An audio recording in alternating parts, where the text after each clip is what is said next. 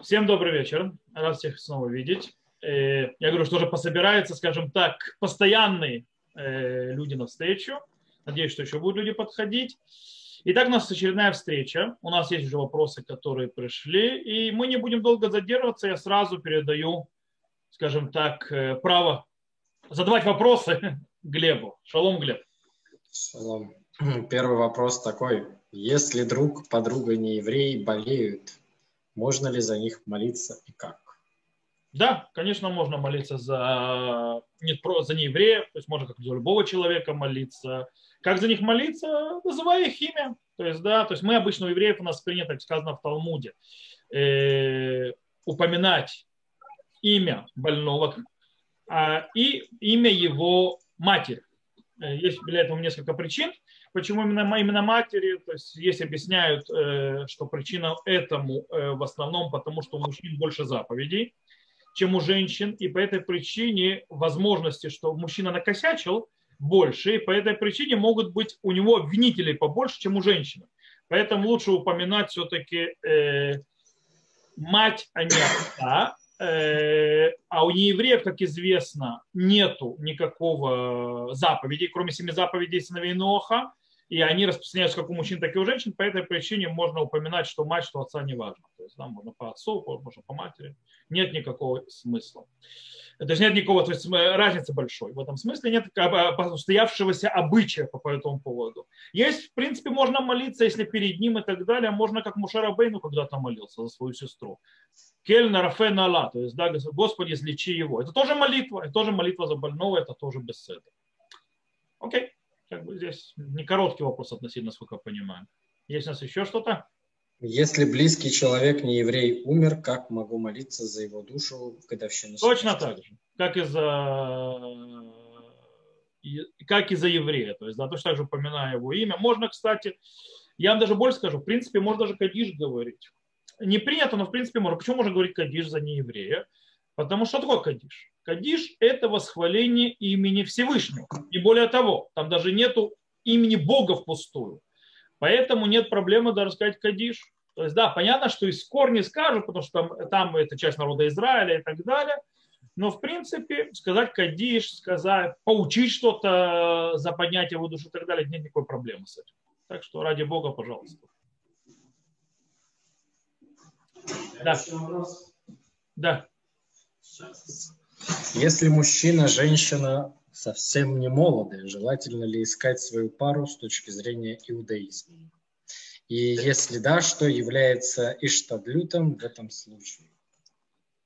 Э, в принципе, у нас есть обязанность, то есть обязанность жениться человека, это для того, чтобы плодиться и размножаться, с одной стороны. И даже, скажем, человек, у которого есть дети, должен все равно жениться, э, потому что есть такое понятие тогу барат и расшевит яцера, то, что Всевышний создал этот мир чтобы она стояла пустынна, и по этой причине нужно даже исполнив заповедь плодиться, размножаться, продолжать э, это делать. Вопрос с людьми, люди, с людьми, которые уже как бы дальше не будут э, плодиться, размножаться, и, или за возраста, или, скажем, у них уже и так много детей, то в этом случае есть такое понятие «лотов гайот адам левадо» плохо человеку быть одиноким.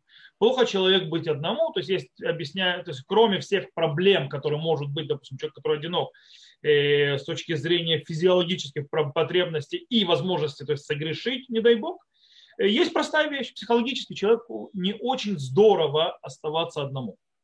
Э, человеку очень важно, чтобы был кто-то рядом и для его физического, то есть морального здоровья, которое, кстати, влияет на физическое здоровье, чтобы понимать.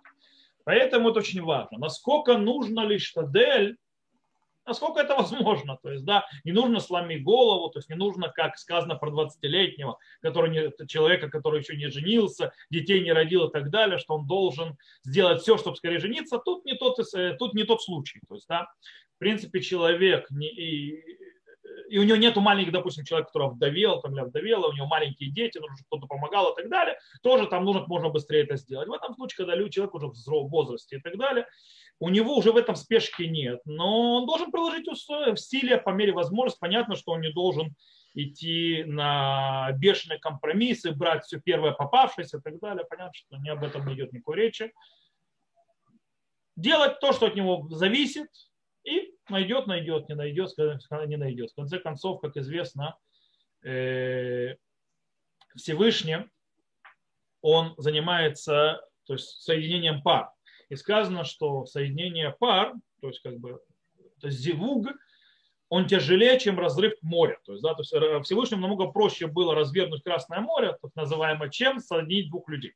И, он, и тут вопрос задается, а в чем вообще речь? У нас же есть другой мидраж, который говорит, что когда рождается э, там, один ребенок, то есть там, девочка и мальчик, то за 40 дней до зачатия выходит, то есть глаз с небес и говорит, такая-то предназначена такому-то. Стоп, так это такая-то предназначена такому-то, или это как разрыв, э, разовержение Красного моря, и то будет легче. Есть несколько ответов на этот вопрос. Э, один ответ на вот эту вот несостыковку, это в том, что таки да, они предназначены, а теперь осталось их соединить. Это большая работа. Э, это одно объяснение. Второе. Первый, то есть мидраж про то, что один предназначен другому, это первый брак, то есть да, первый зевук, то есть да, когда человек первый раз женится. А тяжело то есть, э, соединять пары, тяжелее, чем развержение Красного моря, это второй зевук, это второй брак. Это когда человек уже более старшем возрасте, когда он потерял предыдущую пару, то есть по тем или иным причинам, он ищет новую, это намного тяжелее. И поэтому понятно, что кстати, объективно тяжелее по многим причинам. Поэтому понятно, что э, и требования у человека будут меньше, особенно если он исполнил уже заповедь плодиться, размножаться. Да, Глеб. Следующий у нас вопрос.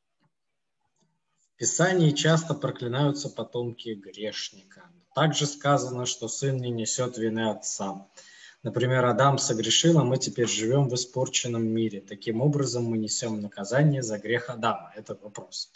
Допустим, потомки несут ответственность только если повторят те же грехи. Но в случае с грехом Адама мы сразу рождаемся в испорченном мире, не успев столкнуться с испытанием.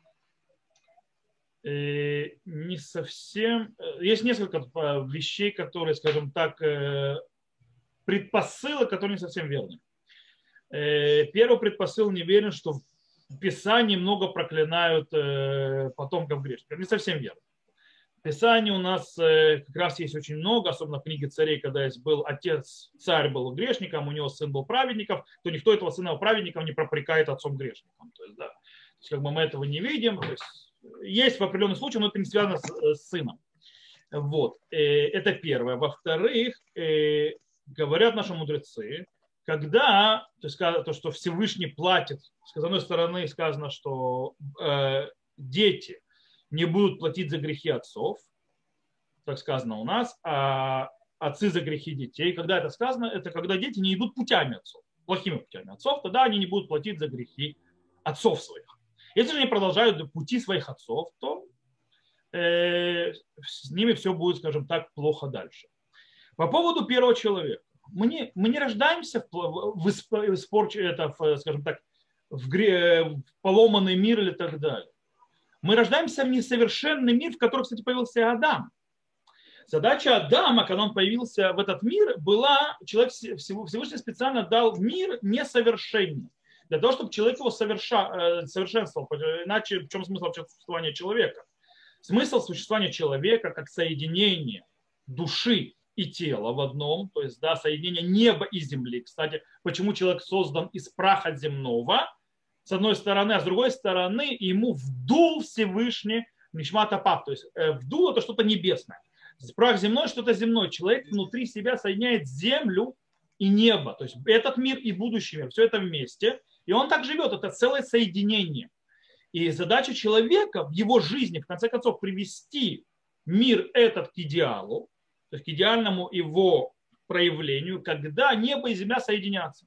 И это работа, это тяжелая работа. Мы рождаемся в мир, где нам нужно работать, духовная работа очень тяжелая, и мы ее, может быть, даже не закончим, как говорят наши мудрецы, Ло алеха мелаха лигмор вейнха бен хурим патер мимена. То есть, да, не на тебе лежит обязанность закончить все, все дело, но ты не освобожден от этого дела. То есть, ты обязан работать, смотря что он не закончишь. Это нормальное явление. Кстати, это в жизни очень важно. То есть, да, если люди говорят, а, я это не смогу справиться, слишком большое, все, я пошел. Нет, делай. Может быть, ты не всю жизнь будешь делать, но ты не справишься совсем, но ты делай. Так оно и будет. То же самое с человеком. То, что мы говорим про грех человека, И тогда человек согрешил, он был изгнан из, скажем так, Эденского сада. То есть он, его условия идеальные, которые ему были созданы ради реализации его задач не в совершенном мире совершенствовать его, он потерял. Поэтому сказано безиата пеха тухалехем, то есть да, в поте лица будешь своего э, хлеб э, добывать. Кстати, про женщину сказано, что она будет в страданиях рожать. И пока мы это не исправили, то как бы мы не... Пока мы идем путями Адама, то, что называется, не исправили э, проблемы, которые совершил Адам, то на нас весь... Причем э, сказано, э, Всевышний сказал, что мы рождаемся с плохим началом. То есть лева Адам Рами Наурав, так сказал Всевышний еще в книге Баришит. Мы рождаемся с плохим началом. А если, потому что если бы у нас не было плохого начала, мы бы не смогли развиваться мы бы были э, абсолютно статичны и не развивающиеся. И Всевышний не для этого создавал человека.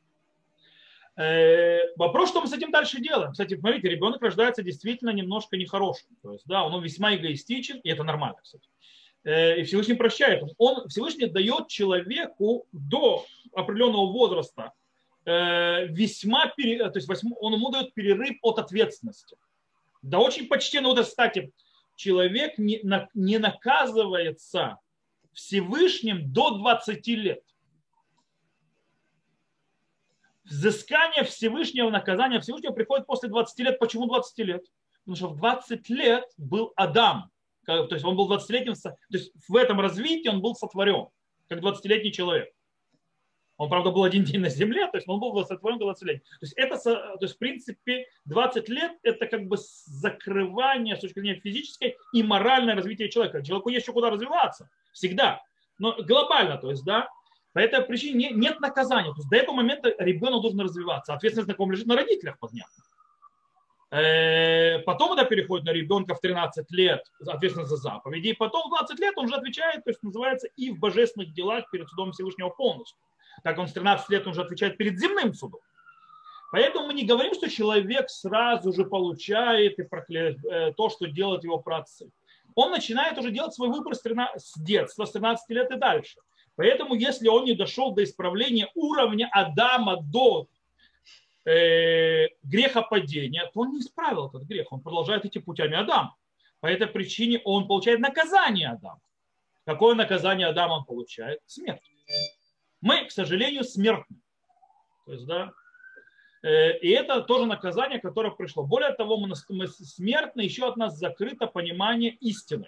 То есть мы можем, мы знаем про, скажем так, что хорошо, что плохо, иногда это путается. В одном месте это хорошо, в другом это месте плохо. Но истина абсолюте, то есть, да, что абсолютная истина, абсолютная э, ложь нам непостижима, потому что это верхнее постижение Всевышнего, где был Адам до греха, и он оттуда свалился. Пока мы туда не дойдем, то мы не справим. Э, кстати, по этой причине очень интересная вещь. Есть каббалистическая такая вот э, обычай, что женщины не ходят на кладбище. Почему женщинам нельзя ходить на кладбище? То есть на похороны, женщины вообще не ходят.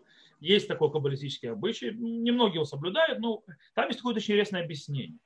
Объяснение в том, что Всевышний видит женщину, как бы, э, и говорит, стоп, женщина, то есть привела, в конце концов, подтолкнула человека к э, тому, что привело к смерти. И, как сказано, в поколении, в котором то есть, да, э, не был исправлен грех предка, как будто он согрешил этим грехом, то таким образом получается, что все, кто умер, значит, они не исправили до конца. То бишь, они как бы тоже причастны к греху Адама. И то есть и Всевышний, как бы видя снова причину, то есть снова, понимаете, это все как бы аллергические объяснения, это духовные миры, он начинает судить души умерших по-новому, а для них это страдание. То есть новый суд. По этой причине, то есть женщина, то есть не, не, не, не называется, не ходи, пожалуйста, не мучай нас. Э, такое каббалистское объяснение, то есть э, Талмуд с этим то есть, не видит в этом проблем, ну не важно, то есть мы не будем заходить, поэтому, в принципе, на Галаху мы разрешаем приходить женщинам, хотя и женщины, которые очень тщательно не ходят никогда на кладбище. Вот. Э, есть такие женщины. Так вот, так мы не справили, то мы живем, э, то мы живем, продолжаем, то есть умирать и так далее. То есть мы не справили мир, мы должны работать исправлять его. И я скажу честно, если принимать буквально понятие в поте лица будешь добывать своего хлеб, то есть будешь сеять, а земля будет тебе всякие колючки взращивать и так далее, то я бы сказал, что это проклятие несколько уже отошло от рода человеческого в своем большинстве, во всяком случае, в странах, скажем так, э, с развитой экономикой, с развитым э, образованием. Мы работаем не в таком вот поте лица, у нас кондиционеры работают даже где жарко. Правда, у нас сегодня тут уже то ли в Израиле непонятно, то ли жарко, то ли холодно.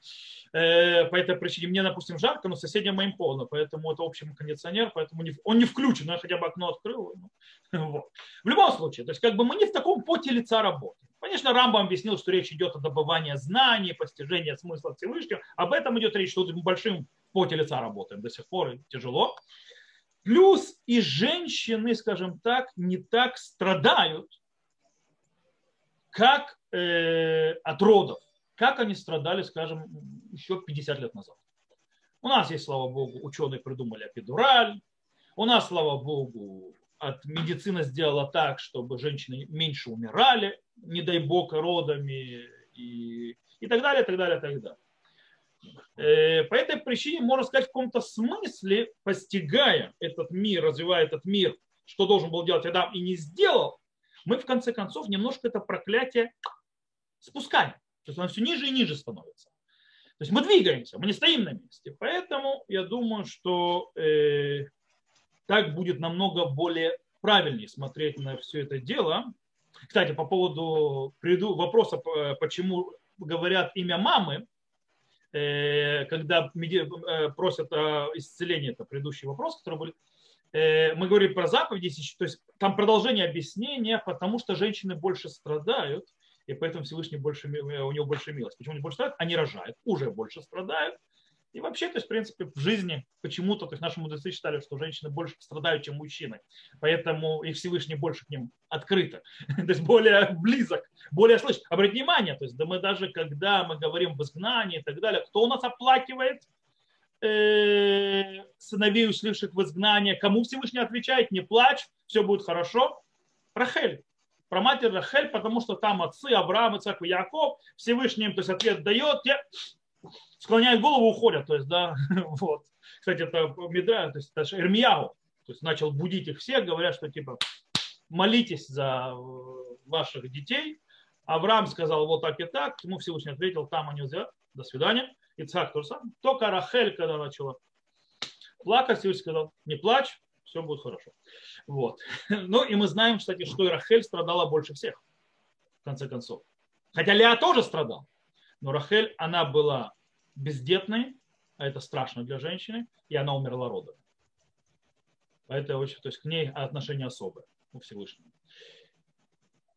Вот, как бы я думаю, что мы ответили на этот вопрос, и мы вполне можем перейти к следующему.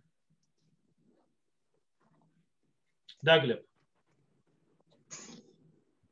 Нарушают ли реформистские женщины заповедь, запрещающую носить одежду противоположного пола? Э, в каком смысле? Когда они надевают филин, кипу. Если да, то каким образом они это оправдывают, если запрет написан в Торе прямым текстом? Окей, топ. Ну, реформисты, как они оправдывают многие другие свои нарушения, это отдельная песня. То есть, да, то есть Тора уже, знаете, есть анекдот очень интересный. То есть, да, я, по-моему, рассказывал, не знаю, сказал это здесь, не здесь, я уже не помню, по поводу встречи реформистского равина. по-моему, да, я, по-моему, мы говорили уже о реформистах, я, по-моему, рассказывал здесь. Короче, э, э, если надо, Тору изменяет. То есть, да, Тора анархонично, не подходит к современным э, тенденциям. Если Бог бы давал Тору сегодня, то он бы, наверное, дал бы по-другому. Неважно. Но мы, речь идет о филине и кипе. Давайте, скажем так, взглянем на кипу и филин. И поговорим вообще о понятии мужской одежды. Я вам скажу честно, э, тфилин, тфилин это не одежда, тфилин это заповедь. Э, и это заповедь, э, которая завязана на временных рамках. А мы знаем, что все заповеди, которые положив, повелительные заповеди завязаны на временных рамках, они обязывают мужчин, но не обязывают женщин. Но это не значит, что женщине запрещено исполнять эту заповедь.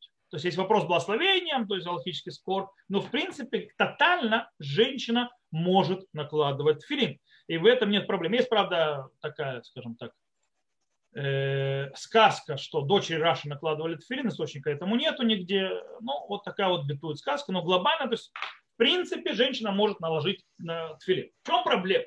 Почему женщины не накладывают тфилин и как бы считается, что только мужчины могут накладывать?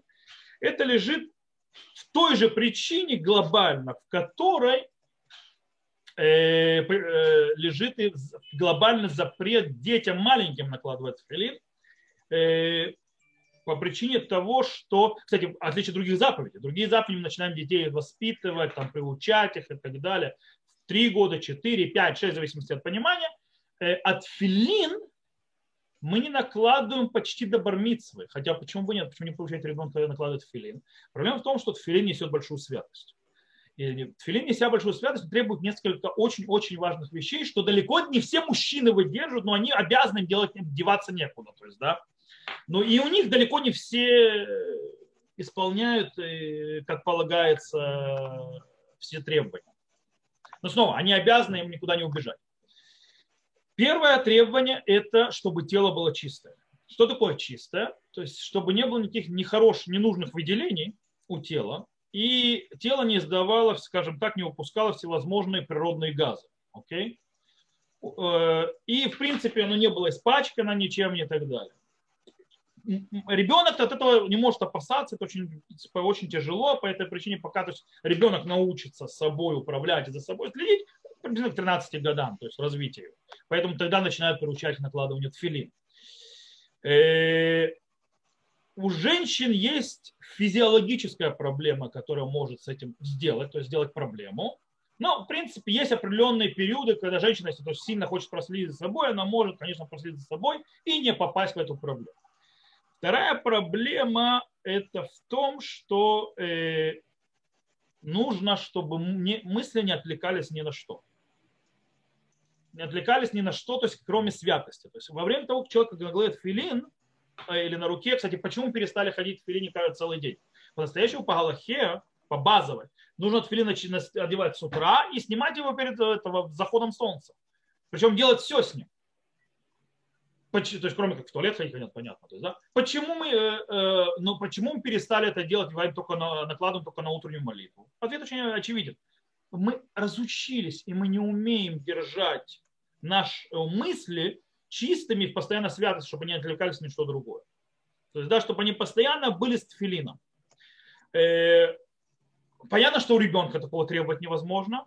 Как вы понимаете, у маленького ребенка у него мысли мои скакуны, то есть, да, они во все стороны.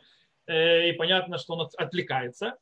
Поэтому чем старше ребенок, хотя бы на промежуток утренней молитвы сосредоточься. Кстати, есть большие раввины, которые действительно носят филины, филин каждый день, целый день. Э, и они с ним просто целый день учатся. Э, когда ты учишься, по идее, мозги должны быть э, в святости, то есть мысли должны быть в святости. Не у всех получается тоже. Вот. Поэтому, кстати, меня учили, что лучше всего в филине после молитвы еще остаться какое-то время, пока ты можешь тянуть с этим. Например, я после молитвы всегда учусь, у меня есть как бы план дневной, и я сижу в тфилине, то есть да, продолжаю. Э, я знал одного человека, который, учась в Ешиве, ходил в тфилине почти целый день э, по причине того, что там как бы можно сохранить. Мы, э, и когда он вышел из Ешивы, пошел в университет и так далее, понятно, что он перестал в тфилине ходить целый день, но что-то по-другому. Э, это не просто, не просто постоянно держать мысли вот здесь. Я сказал, мужчины, мужчины многие, которые обязаны накладывать филин, не справляются с проблемой чистоты тела иногда и не справляются иногда, тем более не справляются с вопросом сосредоточенности мысли на святость. У женщины, как бы раньше, не знаю, сегодня я уверен, что есть некоторые женщины, которые могут сосредоточиться, у нее по природе ее жизни, то есть там дом, дети и так далее – как бы мысли будут отвлекаться очень часто, то есть в разные стороны, не к святости. То есть, да? И поэтому, как бы, и поэтому как бы, вся система жизни создалась так, что женщина не накладывает филин. Запрет как такового нет.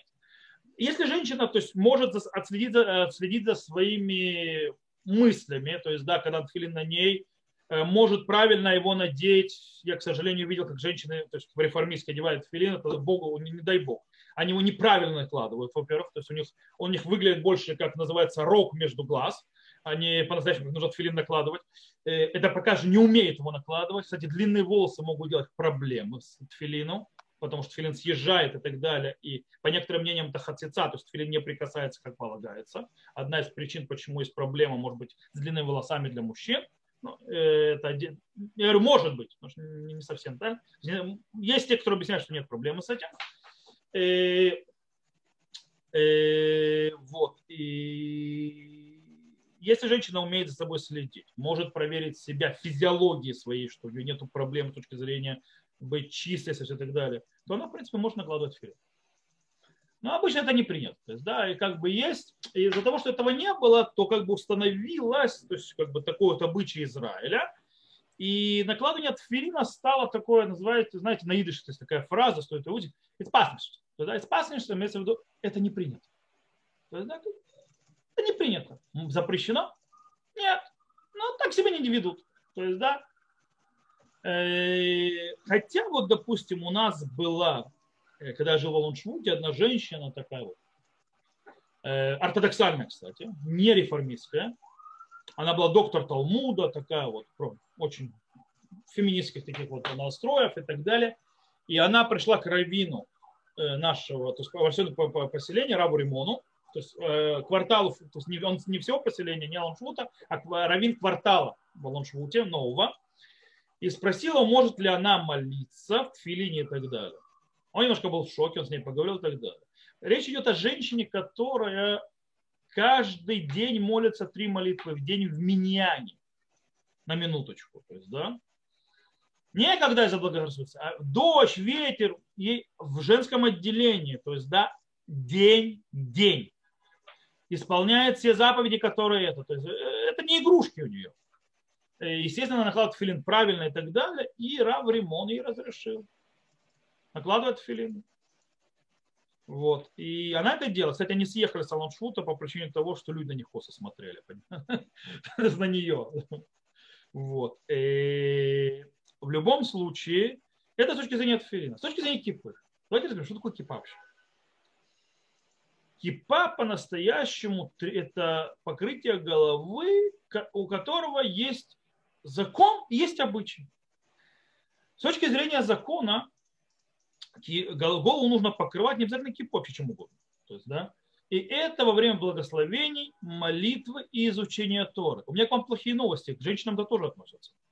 То есть, э, когда мы открываем трактат Софрим, нет разделения в покрытии головы во время молитвы, благословения, изучения Торы между мужчинами и женщинами. Без никакой связи. Причем одевать снова кипа, это как бы не обязательно кипа, это может быть что, что угодно. Шапка, косынка и так далее э, установилось, как обычай еврейских женщин, что женщины незамужние не покрывают голову. По многим причинам. Есть обсуждение, должны они во время молитвы покрывать голову или нет. Там спор большой, не буду заходить, это как бы не совсем тема вопроса, это отдельная тема. В конце концов, устаканилось так, что женщины э, не замужние, не, даже молятся, не покрывая головы. Кроме мнения Раувад Юсефа. Равад Юсефа продолжил, как сказано, то есть базисной Аллахе, и он постановил, что даже незамужние девушки должны покрывать голову во время молитвы благословений и учебы Торы. Как мужчин нет никакой разницы. И, э, таким образом, кстати, есть девушки, которые идут по, по ну, как бы он тоже понимает Раувадия, что не все могут э, не везде, не везде э, это примут, потому что девушка может быть замужем, и это ударит и по шедуху, то есть никто не будет предлагать, потому что думает, ну, замужем, ну, раз она покрывает голову, то есть, да, вот. И он сказал, то есть, в принципе, он не сильно давил. Но есть девушки, я знаю девушек, которые очень сильно идут за мнением Раували, сефардки. И они во время, благ... они с собой косынку носили. То есть, да, когда там это, они покрывали голову косынкой, когда говорили благословения, когда там молятся, когда учатся, то есть, и так далее. То есть, это они делают по мнению Рау Вадиуса. Но я говорю, что большинство, то есть, как бы разрешают делать без этого. Из этого выходит, что, в принципе, покрытие головы с точки закона распространяется на мужчин и женщин без различия.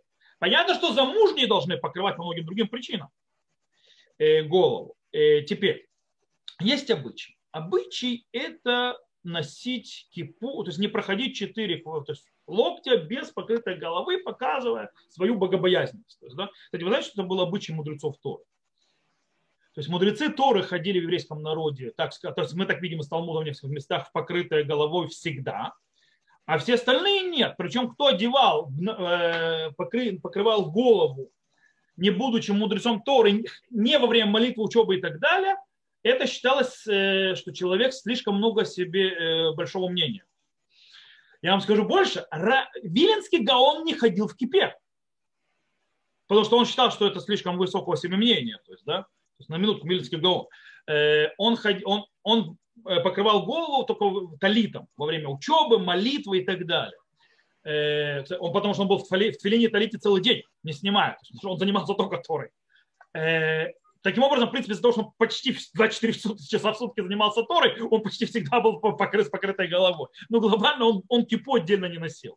Поэтому все эти рисунки в Штраймале и так далее, Вильнинского гона или в Кипе, это рисунки, не соответствующие э, реалиям. И более того, до приблизительно времен Таза, мы говорим о где-то 16 веке, 15-16 век, 16 век, кипу многие евреи не носили. Я вам скажу больше. Немецкие евреи кипу не носили, ортодоксальные евреи не носили кипу на улице, то есть просто вот ходить, то есть как бы на улице, то есть э, или где-то, до, даже в 20 веке. Ортодоксальные серьезные люди. Вы увидите даже очень часто, что еким, то есть немецкие евреи, не только, то есть и серьезные там мудрецы Торы, увидите, когда они одевают шляпу, например, они снимают кипу потому что это часть привычки, то есть это было не принято. Мне рассказала, то есть одна, то есть у меня у нас в Патахтике есть один э, профессор, очень-очень богобоязненный еврей, он из Америки, но его родители из Литвы и так далее.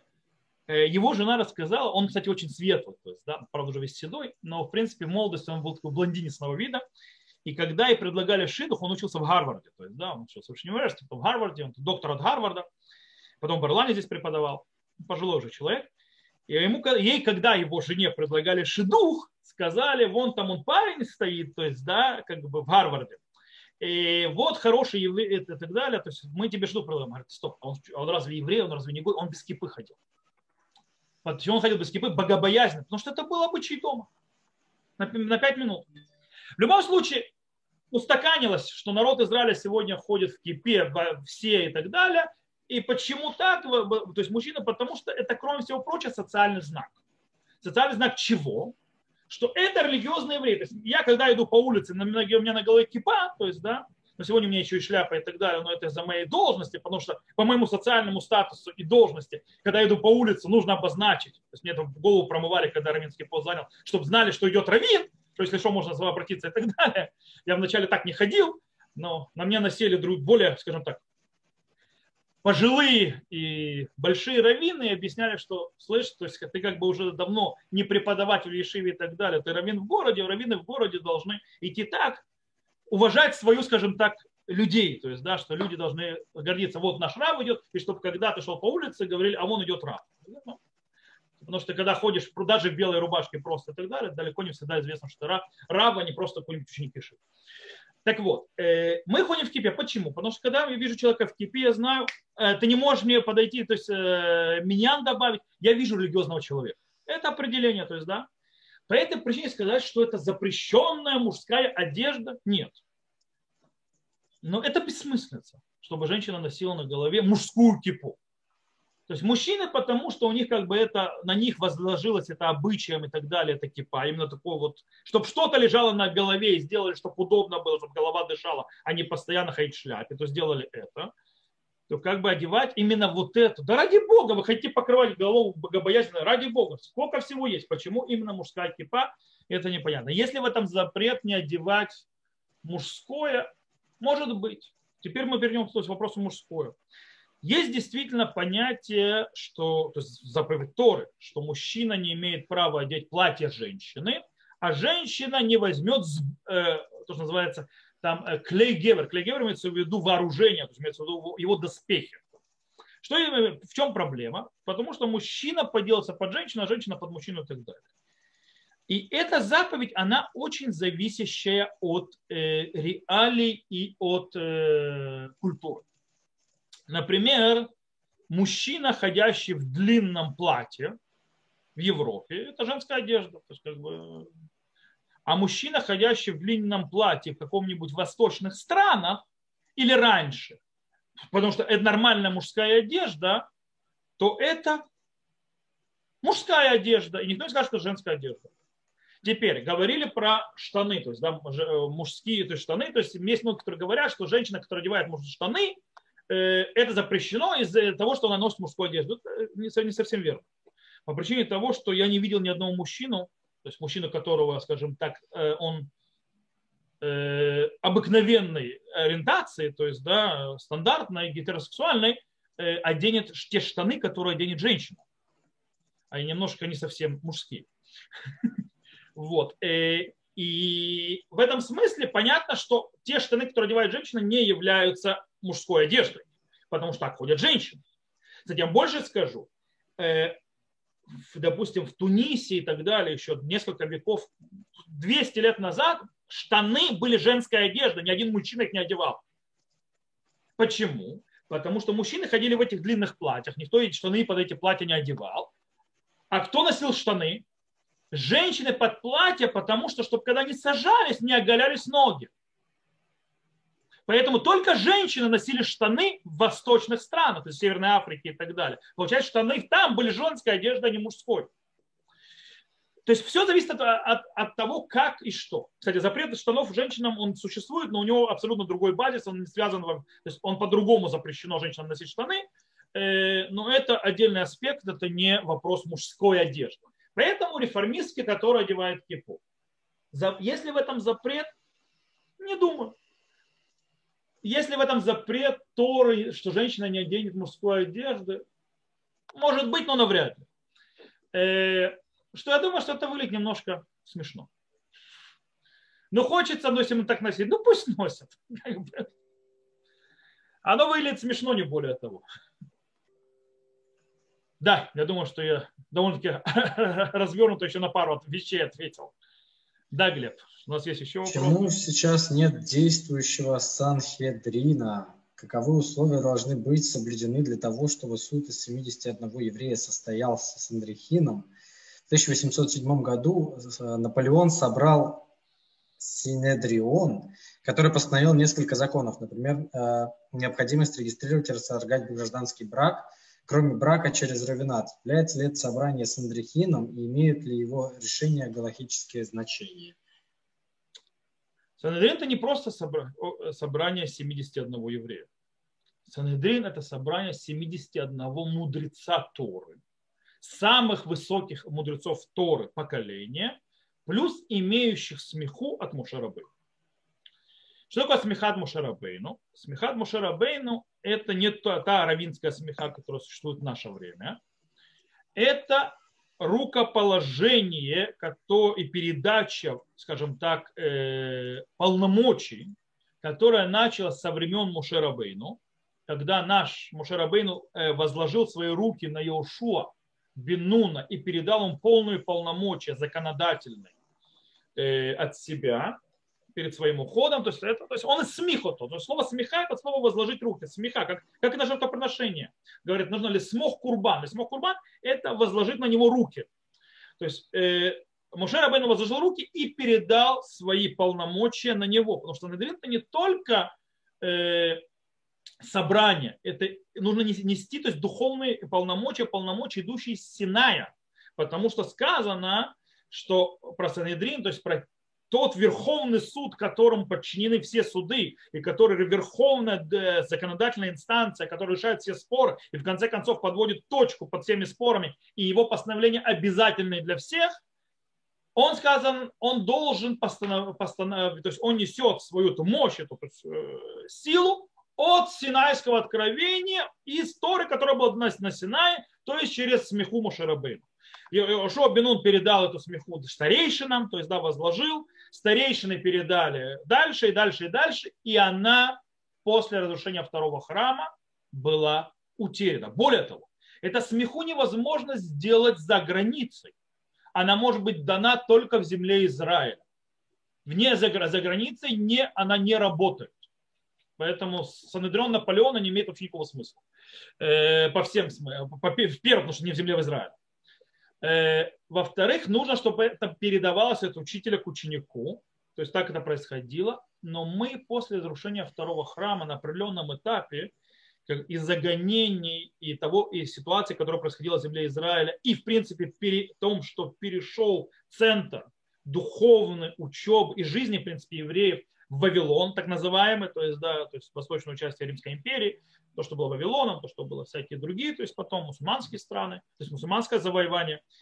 И в земле Израиля это все э, было, то есть как бы завяло, и смеха от Мушарабейну была утеряна. То есть она прекратилась, она оборвалась.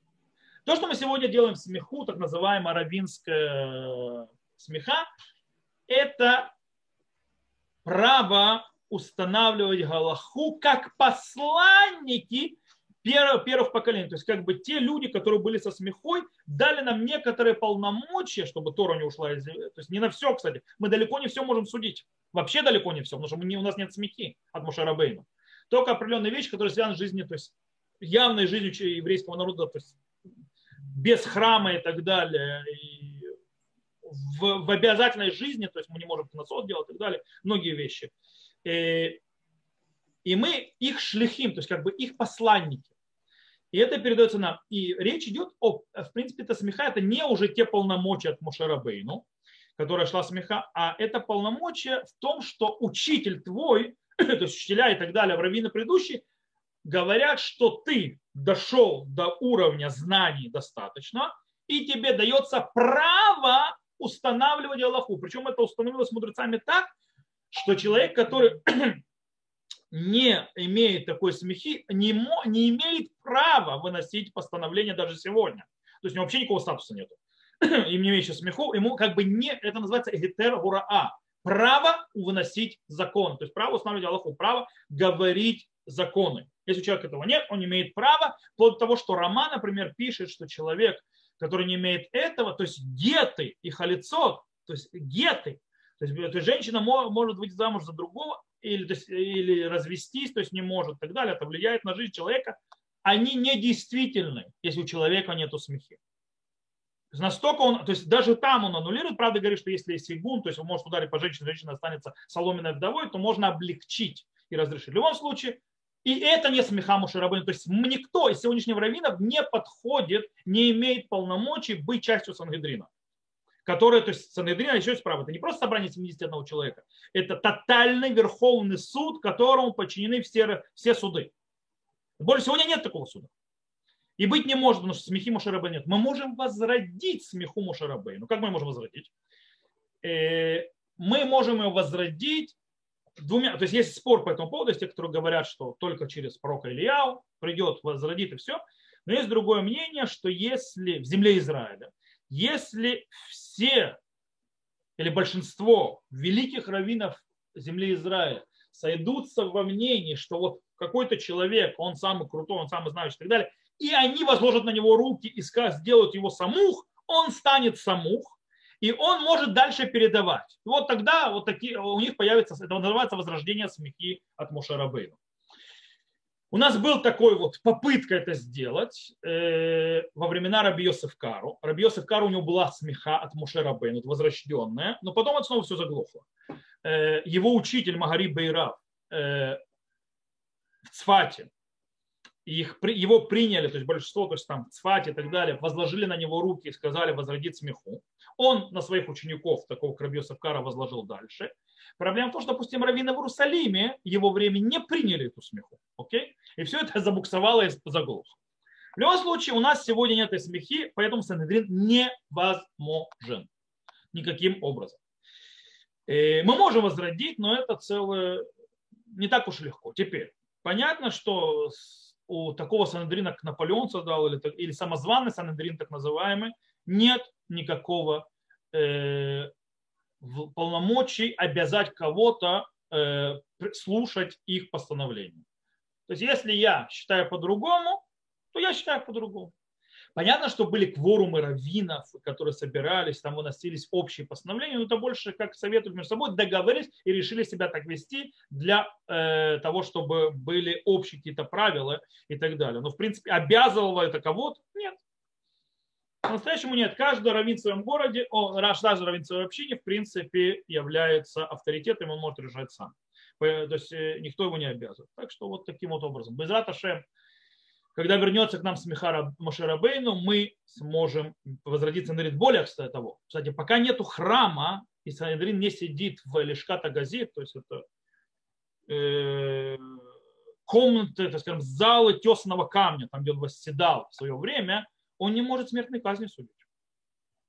Кстати, в конце второго храма, еще до разрушения храма, Санедрин вышел специально из этой лишки, из этого места, чтобы не судить смертной казни из-за того, что слишком много было преступников, которым полагалась смертная казнь, они решили, что они не будут им заниматься, то есть иначе половина, половина народа перебьют. Вот. Э, ну, как бы так. То есть, в принципе, я думаю, что ответил на этот вопрос. Да. Если у нас дальше вопрос. Глеб? Да-да, меня слышно, Рафхайм. Я задаю последний вопрос, и я побежал делать прививку. О, правильно. Ну, нам разрешили моему возрасту, поэтому я и иду. Так, допустимо ли провозглашать кого-либо, э, какого-либо человека эсхатологическим Машехом, Машех бен Йосеф или Машех бен Давид, например, заявлять, что наш господин, учитель и раввин, царь Машех, понес ли Авраам Акива какое-либо наказание за то, что провозглашал Бархобу Машехом. И такой еще вопрос от меня, который я хотел бы потом в, за, э, в записи посмотреть. А, то, что религиозные общины, а, опять же, вернемся к вопросу, продолжают похороны, несмотря на предписание Минздрава. Почему другие религиозные не препятствуют им, почему работают ешивы и и Почему, мы снова вернемся скажем, к ответу, что ишивы не работают, только у маргиналов. А, нет, они работают, работают в большом количестве, особенно в городе Бейтар Элит. А, это стопроцентная информация, я видел Бейтар Элите правильно. дня назад видео. Да, вот, а, и это видео прислал не какой-то информационный ресурс, это видео прислал мой знакомый, который живет, Ешива у него там находится напротив. Вопрос Он живет в том, на Ибраке? В Бейтар Элите. В Бейтар Элите? Да. Так вышло. А, вот. И почему с этим ничего не делают? Почему а, одно население должно сидеть дома, никуда не выходить, пока другое ходит в Ешивы, и при этом полиция туда не суется? Как вообще это объясняется? Не совсем верно, но не важно. Да. То, я это в записи уже обязательно посмотрю. Просто мы уже об этом говорили, снова не повторяться, не знаю. Ну, Беседер, на ваше усмотрение. А второй вопрос, э, который прислал подписчик, у вас есть. Окей, то. Начнем с Машехов. Потому что, э, в принципе, если человек никому-то не вредит, он может себя Машеха хоть до завтра называть. То есть, да, как, от этого он Машехом не станет. Э, если за такое наказание, кроме психиатрической лечебницы, за объявление себя Машехом, э, я думаю, что никакого особого нет. То есть, да, как бы, ну, назвал себя Машехом, окей, то, что, на что это влияет? Ни на что. Главное, чтобы он себя как царь начинал вести, там, головы не рубить и так далее. Вот. Но давайте немножко рассмотрим более, так скажем, это. У нас есть четкие понятия. Кто может быть Машех? Смотрите, у наши мудрецы как бы говорят, у нас есть традиция, что в каждом поколении человек достойно быть Машехом. Не всегда он раскрывается, потому что или поколение было недостойно, или он сам, скажем так, не дотянул.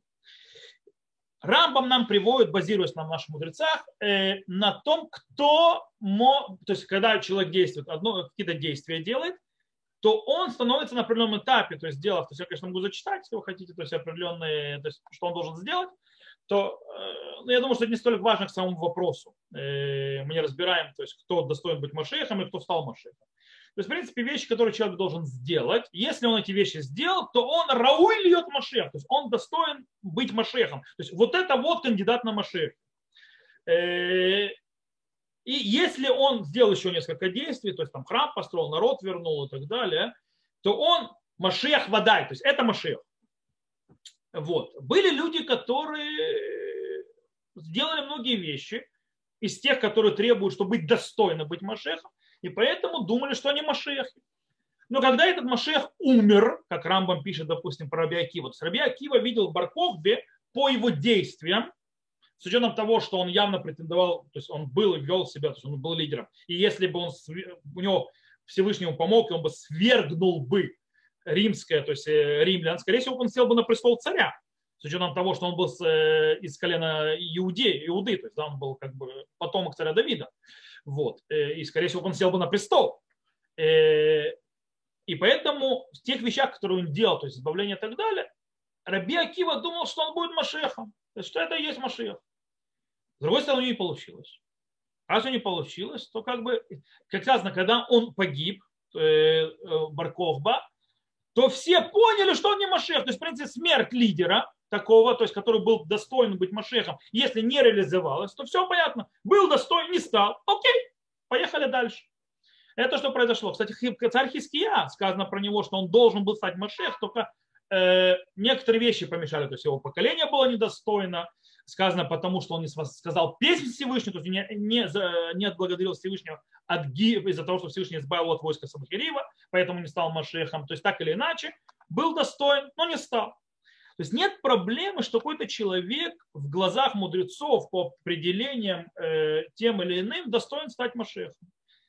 Э, объявить его Машехом э, как состоявшимся, пока он не дошел то есть, до явной стадии Машеха, я не думаю, что в этом есть какой-то состав большого преступления, кроме просто неверная мысль. Э, и все. То есть не более того. Э, я понимаю в вопросе, то есть, э, то есть объявление Машехом и так далее, кого, кого именно имеет в виду. То есть понятно, что человек умер, он Машехом быть не может. Какие бы там теории после этого не рисовали. Нету такого понятия Машех умер и вернулся. Нет, в принципе, есть, но не в нашей религии.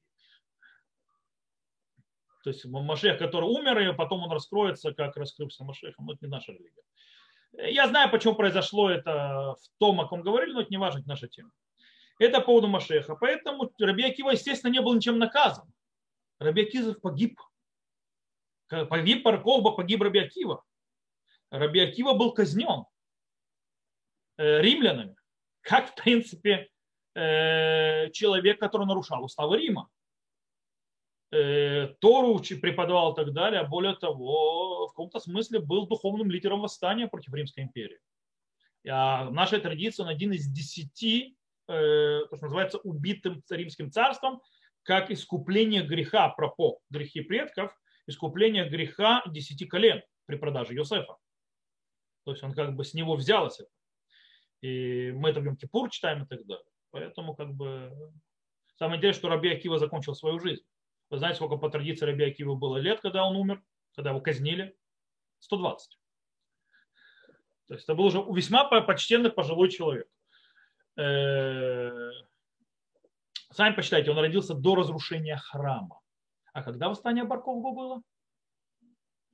160, в каком 130, нет, 130, в каком году? 160 году? Это что-то я совсем забыл. Это. Наша эра, то есть через 70, кстати, через 70 лет после разрушения храма, да. Это 100, да, в принципе, глобально, то есть 100, через 70 лет после разрушения храма. Почему? Потому что думали, что, как и при Вавилоне, э, изгнание будет 70 лет, и через 70 лет будет возвращение. А оно так не получилось. Поэтому они пытались, то есть они думают, что начинается то есть, э, возвращение, то есть, да, что будет избавление, оно так не пошло. Всевышний немножко по-другому решил. Э, в любом случае, э, нет проблем. Кстати, Машех бен Юсеф. Что такое Машех бен Юсеф? Машех бен Юсеф, первый, кто ввел это понятие глобально, это был Вилинский Гаон. И Машех бен Юсеф непонятно, человек ли это, или это эпоха. В принципе, Машех бен Юсеф это как бы понятие физического подготовки к приходу Машеха бен Давида, то есть да, так называемого Машеха, так называемого неправильно переведенного Мессии, по причине того, что Машех, мы говорили, э, я не раз упоминал это, Машех в переводе на русский язык – это помазанник на царство, дословный перевод. Это не Мессия. Это помазанник на царство. Или, простыми словами, царь. Это есть Машех. Э, Машехом назывался Давид, Машехом назывался Шлумо, Машехом назывались все цари дома Израиля, помазанные на царство. Они все были Машехашем, то есть помазанник на царство. Есть еще Коин Машох Милхама, то есть еще Коин, который помазанный Елием, то есть да, он тоже Машех. Э, это, это действие, то есть, которое дает полномочия от Всевышнего человеку э, в царстве на царство. Это и есть Машех. Так, на 5 минут. По этой причине, если человек достойный сел на царство по-настоящему и сделал все, что это, так он Машех. И в этом ничего засорного нет. То есть лидер становится определенным Машехом. Или не становится. Как бы так, то есть, в принципе, нету в этой проблемы. Окей. Теперь по поводу очередных похорон. Я, кажется, мне кажется, что я сказал все на прошлой неделе, то, что мне было по этому поводу сказать, нужно понимать на простую вещь. Большая часть гаридимного общества очень зло смотрит на нарушителей и даже сильно против них выступает. Вплоть до того, что сегодня кто-то зайдет на мою страничку Фейсбука, я получил, я увидел письмо, написано, кстати, человеком весьма харидимным, очень харидимным, скажем так, даже время, считающим весьма крайним харидимным подходом, взглядами, э, антисионистским, кстати, очень взглядами, с государством они очень дружат, который написал постановление по поводу вчерашних похорон, точнее человека, которого вчера хоронили. Он написал вещь, которая даже для меня была немножко круто, то есть да, немножко жестковато. Э, и он написал очень интересное постановление. Он написал, что умерший вчера это сын Рава, Шевета Леви Рава Вознера, известного, которого заменил э, на посту главы Ишивы э, Хахмей Люблин Найбраке. И он был ровно почти месяц назад на свадьбе своей внучки. Естественно, во время карантина, запрещенным способом, был там без маски. Э, вокруг него все были без маски. И он через меньше чем через две недели был подтвержден как заболевший короной. Э, понятно, что он заразился на этой свадьбе от кого-то. И он от этой короны умер. То есть через две недели после заразился. То есть вот. То есть все, все и про все месяц. И был вопрос, то есть, да, вопрос, который э, задал Равину, там, про который я говорю сегодняшнему, э, вопрос, э, вообще ученики, допустим, прямые ученики человека должны говорить Барух Даянамет с именем Бога и вести какие-то определенные вещи траур. Он задался вопросом, то есть вести ему, не вести, как это делать. И Том ответил очень страшно, то есть очень сильную вещь сказал так. Он написал, так как умерший пренебрег опасениями, так как умерший пренебрег опасностью и самовольно сидел на свадьбе своей внучки, э, не защищая себя перед лицом опасности маской, и люди вокруг него не защищались маской, и своим поведением он нагнал на себя смерть и привел к тому, что другие тоже пойдут, то есть будут слушать и будут идти тем примером, и тоже могут назвать смерть, то есть в принципе косвенно это убийство, по нему не говорят Барух Даяна Эмет и не сидят траур. Это, то есть такое, кстати, заявление, это только по злодею. Э, это очень жестко. И, и он, говорит, то есть он это написал, говорит, тот, кто скажет по нему Барух Даяна Эмет, говорит пустое благословение это нужно понять, то есть это что-то то есть, потрясающее, то есть это что-то жесткое. Большого равина, в принципе, выделить в косвенного убийцу и, в принципе, стать его в злодеи, и по этой причине нету по нему траура, это очень круто. То есть такой выход. Причем сказал, это не последний человек в харидимном мире. И он мало знаком, скажем так, светской прессе, потому что он на ней не светится, он с ней не контактирует. Э, но, в принципе, он очень хорошо известен в харидимном мире. Правда, потом вышло второе письмо, которое он изменил постановлению по направлению к самому Равину. Сказал, ему, он сказал, что он не знал, ему сказали, что умерший был с Эльцгаймером. По этой причине, так у него Эльцгаймер, он не совсем отдавал себе отчет, что происходит. То есть, да? И виноват не он, а то, те вокруг него, кто его не оберег, и сделали так, что потом... Поэтому он, по нему, да, траур и так далее, и так далее. То есть человек с Альцгеймером, никаких претензий нет у человека с Альцгеймером. Э, но в принципе идея осталась. Поэтому сказать, что нету критики в э, харидимном мире, еще какая есть. Привести Иуда Беш и Загав, который называют этих раввинов убийцами. Э, когда я вот сегодня пошел на молитву, я слышал, то встретил одного раввина, то есть там было общение в WhatsApp в форуме раввинском определенном, там один раввин нес антипрививочную фигню, отрицающую корону. И, и он поражался, харидимный человек. Говорит, как, как он может такое говорить про того равина? То есть, да, наверное, с ума посходили все, что вообще уже все с ума сошли.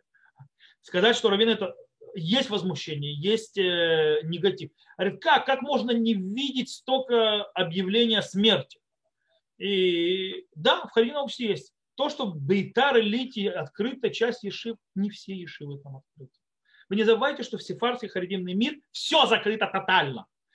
Э, все, кто служит Рава Коневского, закрыты. Почему? Потому что Рав Коневский до сих пор не дал никакого разрешения. Все, кто слушал Рава Дельштейна, кстати, Рава Дельштейн недавно, наконец-то его, о нем говорили на 12 канале, и показали, опа, если оказывается кто-то, глава, оказывается, литовского мира, говорит, все закрывать. И послушайте, э, есть хасидские всякие дворы, особенно мелкие.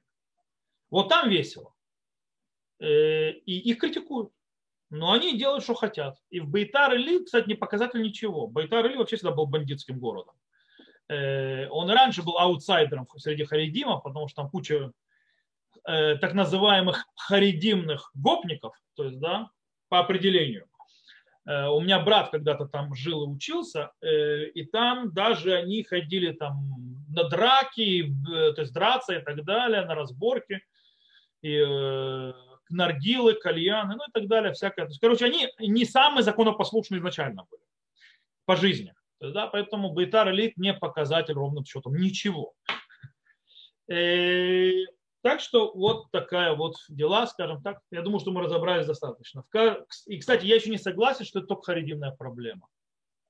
Проблема отрицания короны. Проблема нарушений правил во всех слоях общества. Просто харидимы из-за этого больше всех страдают.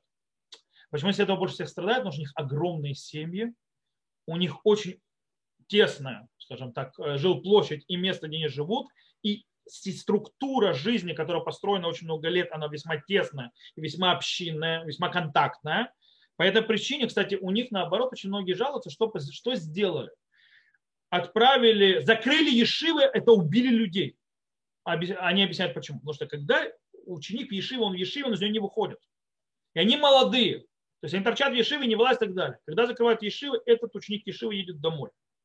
Он приходит в дом, а в доме 13-14 человек живет. А этот ребенок, то есть сын, то есть тут учился в Иши, уже заразен. И он сразу валит всю семью в 14-15 человек. А те других, это огромные семьи. У светских нет таких семей.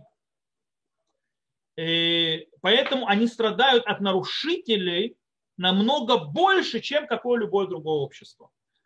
Из-за ситуация. Поэтому наоборот они просили, Ешива ставьте открытыми, закройте там учеников. Потому что там они молодые, то есть да, ученики пусть сидят там закрытые. Тогда даже если они друг друга заражают, то как бы это... Кстати, в сионистских ешивах они не закрыты во время карантина. Почему?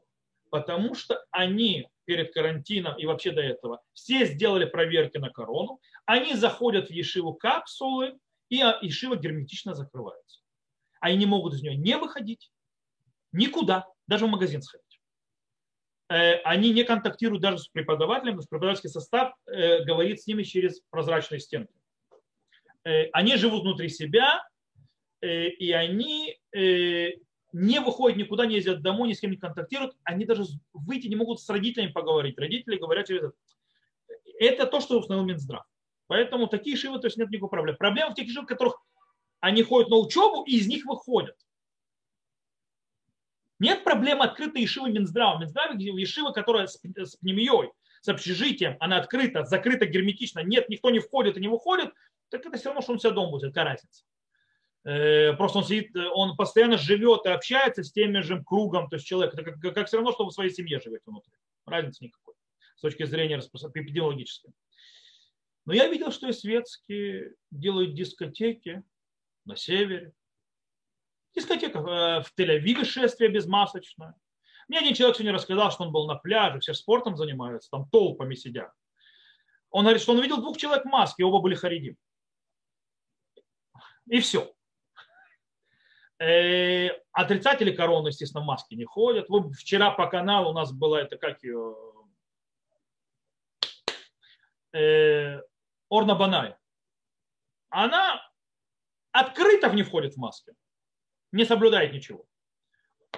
Я здесь, э, у нас здесь накрыли, в Петахтикве накрыли несколько мест, где собиралась молодежь на потусовать, абсолютно не харидимная. Э, и так далее, и так далее, и так далее. У всех есть нарушители. Вопрос, в каком обществе страдают больше от этих нарушителей. В харидимном страдают все-таки больше из-за скученности жизни и больших семей. И еще мы не слышим наружу, то есть, да, их, скажем так, критику, которая происходит, потому что они, э, система их жизни построена на том, что они не выносят ссор из избы. То есть они разбираются со своими проблематичными товарищами сами. Кстати, далеко не всегда гуманным способом. Э, и не выносят ссоры из СБ, по этой причине вы не можете слышать критику, потому что, допустим, вот то, что я сегодня повесил, не повесил бы я Facebook, кто бы узнал, что это такое постановление. Это в СМИ куда не попало, нет, это крутится среди раввинов и так далее. Никуда это не идет, то есть, потому что, э, я больше скажу, даже СМИ не знают, кто этот человек. Раввины знают, то есть люди в раввинном мире знают, кто это, что это за человек который написал, и знаю, насколько он крут. А в СМИ об нем не слышали, потому что нету пиара, который делается, допустим, Раву Коневскому или другим. Да, они на слуху. Поэтому сделали из них царя и бога. Почему кто сделал, сделал из них царя и бога? Сам Тикшорет. Само СМИ сделали богом его. Он в харидимном мире есть очень определенное количество людей, которые его слушают. Я, допустим, э, тут Харидим у нас то есть, э, работает и так далее. Я ему сказал, ты привиться пошел? Нет. Говорю, почему не идешь привиться? Рав Коневский сказал. Ну, Рав Коневский меня не обязывает, он сказал. А все думают, что Рав Коневский типа встал, сказал, и весь харидимный мир лег и сделал. Или Рав Коневский разрешил, но весь харидимный мир сразу открылся. Нет. Там очень все намного сложнее. То, я думаю, что на этом я уже ответил на этот вопрос 500, 500 тысяч раз. Э, если у вас есть ваши вопросы, то я рад их буду услышать. Да, если можно. Добрый да. день. Э, вопрос такой. Э, например, с утра человек поднялся и включает аудиолекцию по Торе. Нужно да. перед этой аудиолекцией ему говорить благословение на изучение Торы? Конечно. Это изучение Торы. И второй вопрос. Э, если... Хотя, но снова, то есть можно ли благословение и этого и включить этого достаточно, это уже другой вопрос. Э, есть, то есть я говорил на уроке, когда я говорил о молитве, о благословениях, что нужно произнести вслух изучения Торы. Поэтому нужно сказать хотя бы эти стихи, то есть которые там э, молитвеннике. Которые там идут со всех этих смешные и прочее. Да, да, да, да. Вот это сказать, это все правильно, потому что есть возможность того, что ты сказал благословение, и ты включил изучение Торы, хотя нужно сказать благословение для этого изучения Торы, но э, с благословением происходит проблема, потому что э, ртом не было сказано изучение Торы. Да, и, спасибо. И если можно второй вопрос, Э, являются ли вообще э, новости по телевизору или в интернете, являются ли лошонара? Потому что там говорят конкретно, что, что в этом случае Есть вообще делать? Проблем, очень про, по, телевизору, в интернете и лошонара, и рехилут, и все, что хочешь. Есть очень э, тяжело, кстати, провести линию. Есть линия, которая проходит, то есть есть как бы есть такое понятие схуд цибурладат, право человека, то есть общество знать. Это наше право. Мы должны знать, мы должны то есть, получать информацию, чтобы оберегаться, вести себя и так далее. И это важно, это можно. И между лошон ара, где заканчивается право общества знать и э, право индивидуума для того, чтобы его имя и его э, репутацию не уничтожали в обществе. То есть, да, или общество и так далее. Кстати, самое страшное лошон ара – это на общество. Знаете, в чем проблема страшного лошонаразного общества? По причине того, что, как Рамбам написал, что он подозревает, что у этого человека нет исправления, которое э, говорит лошонара на целое общество. Почему? Потому что когда ты говоришь лошонара на человека, ты приходишь к нему и просишь у него прощения. Кстати, тоже там нужно играться, когда ты человеку пойдешь прощать. Если ты у него за спиной говорил, вообще ничего не знает, и прийти ему попросить прощения, это очень, очень непросто. То есть, да, то есть расстроить человека и так далее, сказать ему, ты это делал. В любом случае, то есть просить человека прощения это проще. А вот если ты хочешь искупить свою перевину перед обществом, которое ты охаивал, то проблема, придется просить прощения у каждого из этого общества. А как это сделать, почти нереально.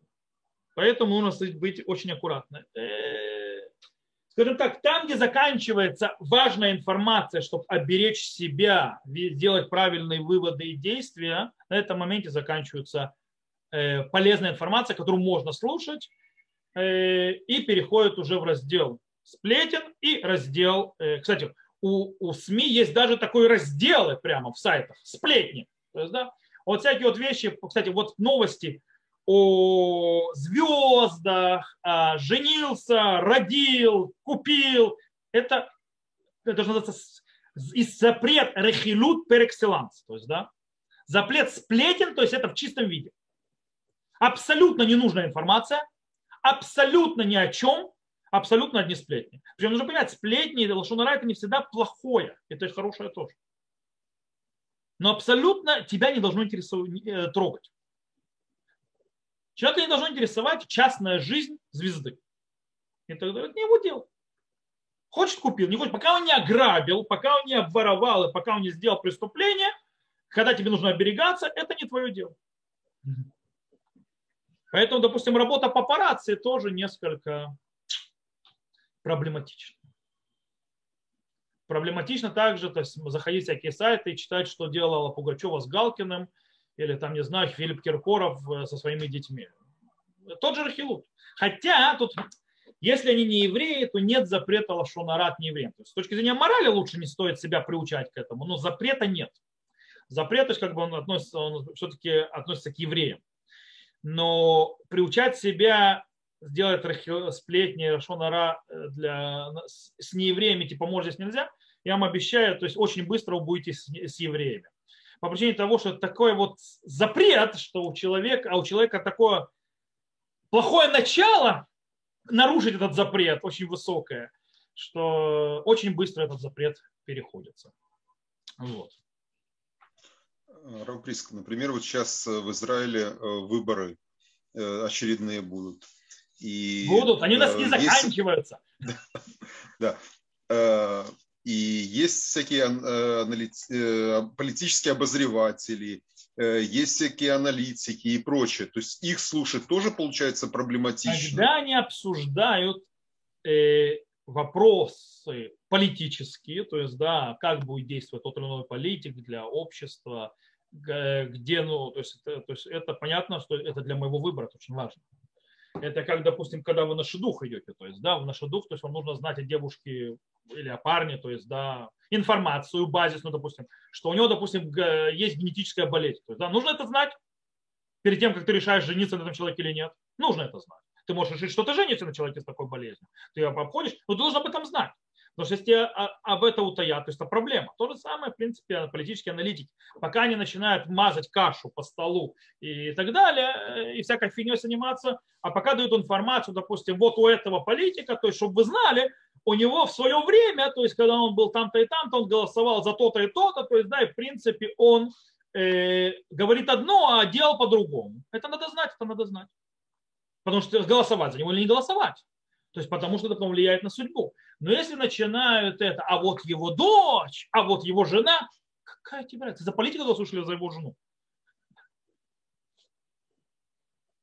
То же самое, то есть почему меня очень сильно бесит, то есть, да, когда трогают Сара Натаньяу. Какая, она страной не управляет. Я не голосую за, за Сару Натаньяу, голосую за Натаньяу, поэтому какая мне разница, она сдала бутылки или не сдала. Кого это должно интересовать? Если нарушила закон, пусть суд с этим разбирается, не наша проблема вообще. Если, например, министр нарушил закон, то тогда это наша, то есть это мы должны и решать, то есть да, по тем или иным вещам, которые предоставляют информацию, да, за него голосовать или не заголосовать, потому что иначе как ты будешь голосовать? Это очень важно.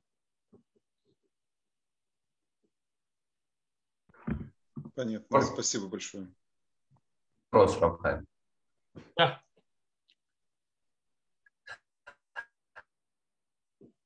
Uh, вот Игорь, да, вы, вы, ну,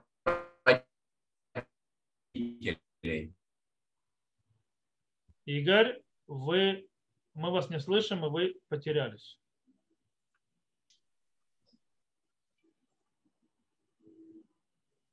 Игорь? Э, э, интернет. Йорцать родителей. Да. Мне сказали, ну как говоря, я уточнить хочу у вас еще, что можно просить их, чтобы они попросили Всевышнего там за меня, допустим. Я думал, что надо просить Всевышнего и там заслугу там э, как правильно. Когда ты говоришь с родителями, то есть мы можем э, просить, то есть быть молить Йоша, то есть да, э, просить за семью перед Всевышним. То есть э, это нормально, мы не молимся родителям. Да, мы их просим, но просить можем, да? Просим их, как бы, потому что это мы с ним связаны, наша семья, то есть свои потомки, то есть, да, ты можешь.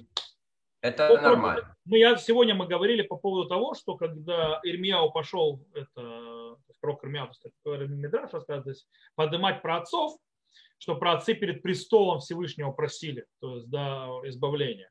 Э, почему? Потому что это ваши дети. Э, то есть их душу, то есть вы перед престолом просите за ваши заслуги. И, а, и праведников тоже, да, можно также?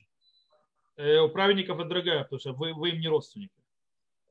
То есть родителей можно, а праведников... родственники и так далее. Вы можете только молиться в заслуг, за те заслуги, которые делает этот праведник, то есть перед да.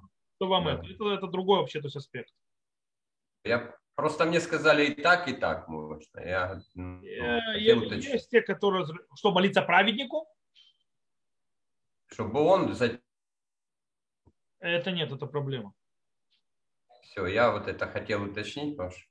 Все, спасибо. Да. Есть еще вопросы?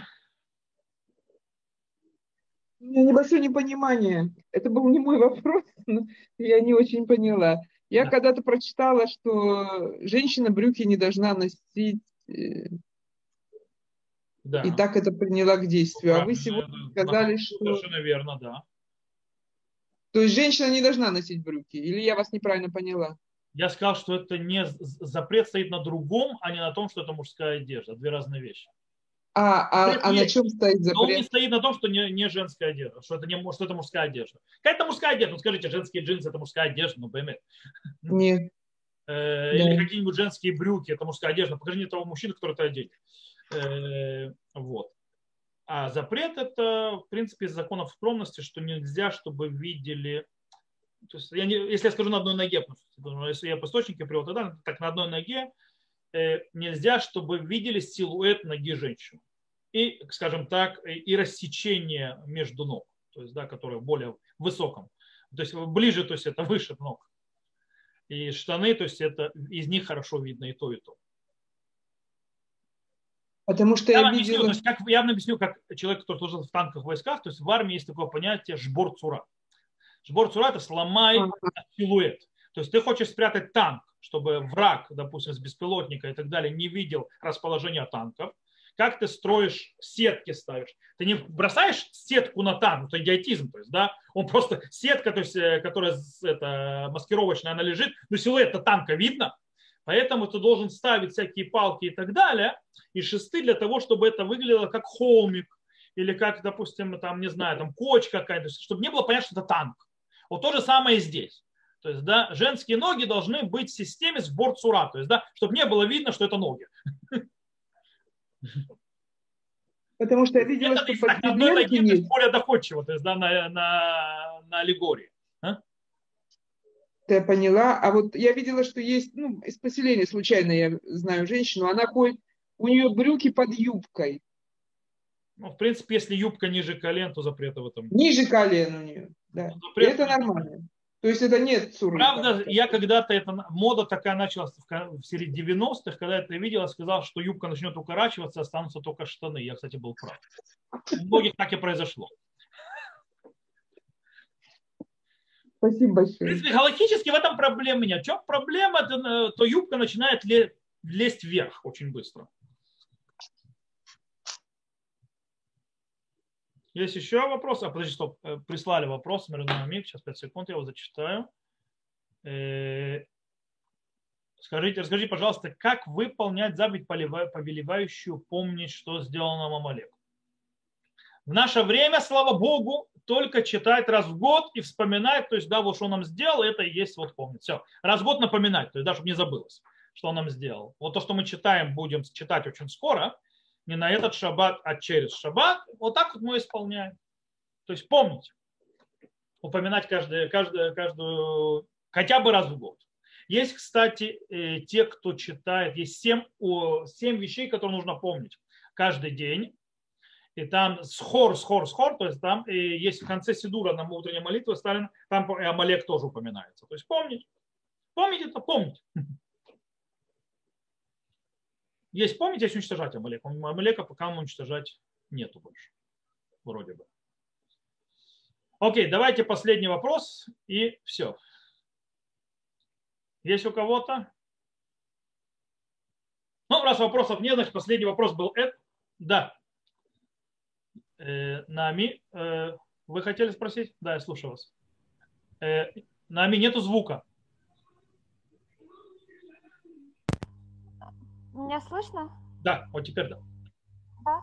А, я хотела спросить, что именно помнить, ну, просто поконкретнее хотелось бы об этом услышать, что именно Но мы, вот мы, так... а, окей, хорошо. То есть более мы должны, что Амалек хотел уничтожить вообще возможность проявления Всевышнего в этом мире.